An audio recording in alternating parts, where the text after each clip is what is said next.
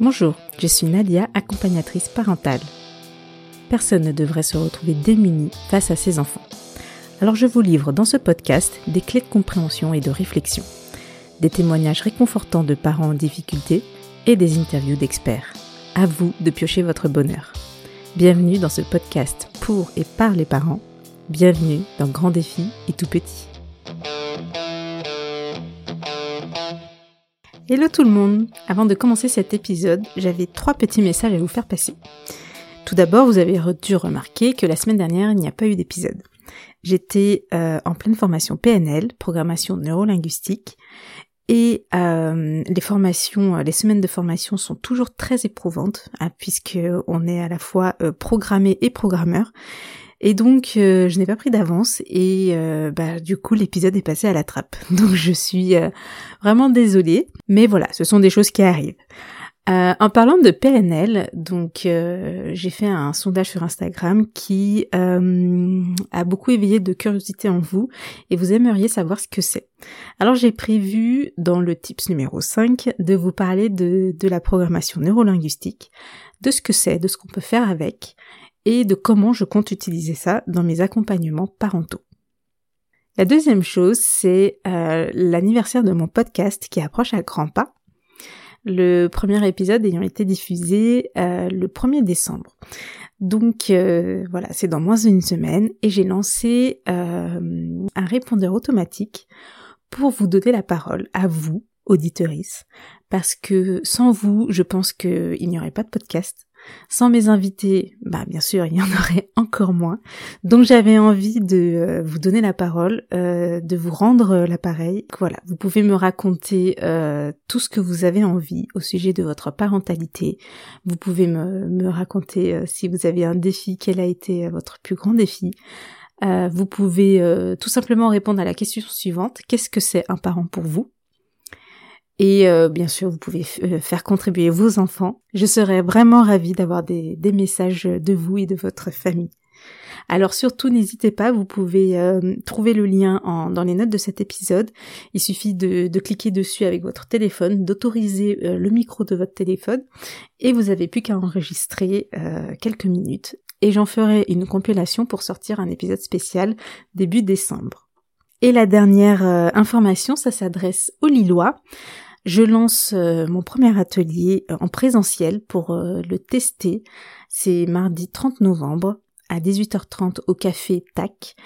le thème principal sera les émotions et plus précisément la colère, comment la gérer chez l'enfant mais aussi chez l'adulte. J'y mêle un peu de programmation neurolinguistique et de la discipline positive pour euh, vivre l'expérience de la colère, essayer de voir quel changement il peut y avoir dans notre dans notre corps, qu'est-ce que ça bouleverse. Voilà pour l'atelier. Je vous mets aussi l'inscription euh, dans les notes de l'épisode et j'espère vous y voir très nombreux. Alors maintenant c'est parti pour la suite des théories de Piaget.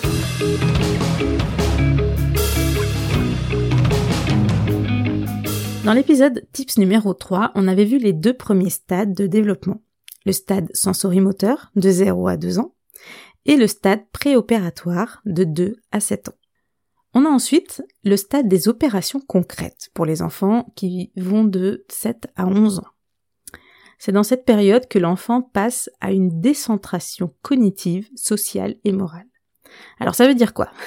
C'est-à-dire qu'il ne raisonne plus de manière égocentrique, mais commence à percevoir sa place dans le milieu social dans lequel il évolue, et il commence à prendre en compte les avis des autres. Il arrive aussi à avoir une pensée logique, à identifier la causalité. En fait, l'enfant peut raisonner de manière concrète et simple. On peut prendre par exemple des opérations simples de mathématiques. D'ailleurs, ça tombe bien, c'est plutôt aux alentours de 6-7 ans que commencent les mathématiques. Et enfin, le dernier stade, c'est celui des opérations formelles qui va de 11 ans à l'âge adulte. La grande différence de ce stade, c'est que l'enfant arrive à comprendre l'abstrait, les hypothèses et les déductions. L'adolescent devient capable de se représenter quatre types de transformations, ce que Piaget appelle le groupe INRC, identique, inverse, réciproque et corrélative. Si on prend un exemple, parce que je vous sens bien un peu perdu. On lui présente euh, à l'enfant un mobile qui semble se mettre en route et s'arrêter lorsqu'on allume ou éteint une lampe. L'enfant, sa proposition initiale consiste à dire que l'allumage de la lumière implique l'arrêt du mobile. Pour la vérifier, il va étudier la proposition inverse. Est-ce qu'il existe des allumages sans arrêt du mobile? Mais il est maintenant également capable d'utiliser un autre chemin de raisonnement, la réciproque. C'est-à-dire qu'il peut se demander si ce n'est pas l'arrêt du mobile qui provoque l'extinction de la lampe. Pour vérifier la réciproque, il va tester la corrélative. Y a-t-il des arrêts suivis d'une extinction? On entre là dans une, euh, pensée et un raisonnement beaucoup plus complexe que peuvent avoir les, les enfants euh, de moins de 10 ans. Et euh, c'est aussi à ce stade où, au collège, en tout cas, on commence à étudier des euh, opérations beaucoup plus complexes. Je pense notamment aux théorèmes de mathématiques, avec euh, des hypothèses de début, etc. Ce stade signe aussi pour Piaget l'achèvement du développement intellectuel. Bon, tout ça c'est très théorique, mais je pense que vous le vivez selon l'âge de votre enfant.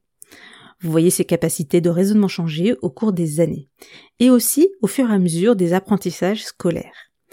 Les deux derniers stades nous semblent plutôt intuitifs, vu qu'en plus, on s'en rappelle nous-mêmes quand on était enfant euh, ou adolescent.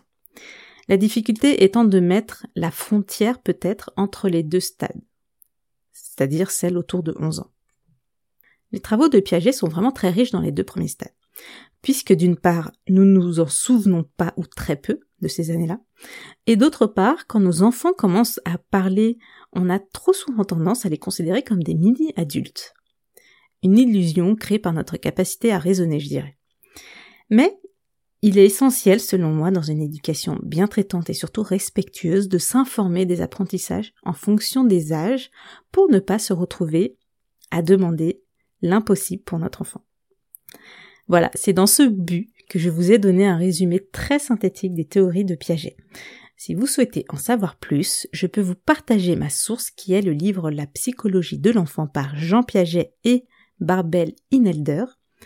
C'est un livre assez costaud à lire et à digérer. Vous serez prévenus. Merci à vous, auditeurice, pour votre fidélité. Si vous appréciez mon travail, vous pouvez m'aider avec un soutien sur les réseaux sociaux ou en me donnant un commentaire et une note 5 étoiles. Ça fait toujours plaisir et c'est utile pour ma visibilité parmi tous les chouettes podcasts qui existent déjà. À très vite!